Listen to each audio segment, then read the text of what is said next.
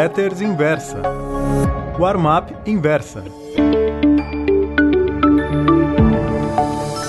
Oi, meus caros amigos. O título da crônica da Warm-up Pro de hoje é uma pergunta. Por que a bolsa caiu? Por volta das 17h15 de ontem, o Ibovespa despencava quase 2 mil pontos, 1987, praticamente 2%, 1,93%. Lendo o boletim virtual de um banco, vi a seguinte explicação: a Bolsa de Valores de São Paulo está caindo por causa do agravamento da crise comercial entre os Estados Unidos e a China. Outro informativo deu conta de divergências entre o chairman do Fed, Jerome Powell, e o presidente Donald Trump a respeito do ritmo da queda das taxas de juros nos Estados Unidos. Conversa fiada.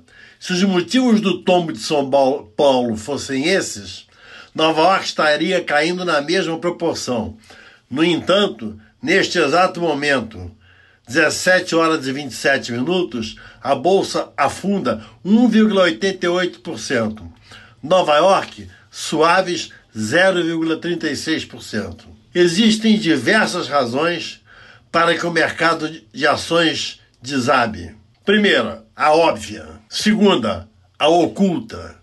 Terceiro, a técnica. Quarto, a indeterminada. Vou dar um exemplo para cada uma delas óbvia.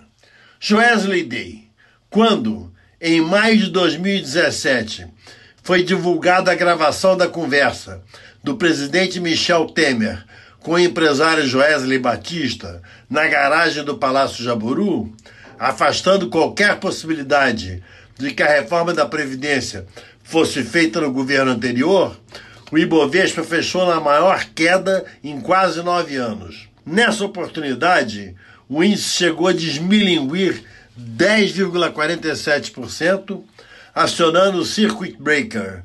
As negociações foram suspensas por meia hora. Oculta. Aconteceu alguma coisa importante, mas só alguns insiders ficaram sabendo. Por exemplo, atenção, isso é apenas um exemplo. Durante um converscote no fim de semana, o ministro Paulo Guedes teria dito para um amigo: Sabe de uma coisa, cara? Estou de saco cheio do Congresso. Na hora que me der na telha, dou no pé. Não nasci para lamber botas de políticos. E o Jair não ajuda em nada. Atenção, atenção, atenção. Isso foi só um exemplo. Técnica. O Ibovespa rompeu um suporte importante nos gráficos. Ondas de venda se sucederam, provocando o arrombamento de outros suportes e assim por diante. Isso sucedeu na Bolsa de Valores de Nova York no pregão de sexta-feira, 16 de outubro de 1987. Na segunda, 19, que ficou conhecida como Black Monday, o Dow Jones caiu 22%, mais de um quinto de seu valor. Só parou de cair quando Alan Greenspan, que assumira recentemente a presidência do Fed, inundou o mercado de liquidez indeterminada. Após subir quase dois anos e meio, o IBV, Índice da Bolsa de Valores do Rio de Janeiro, no inverno de 1971, tomou rumo sul e nele permaneceu por quase uma década. Isso não impediu o milagre econômico que veio a seguir. Muito obrigado.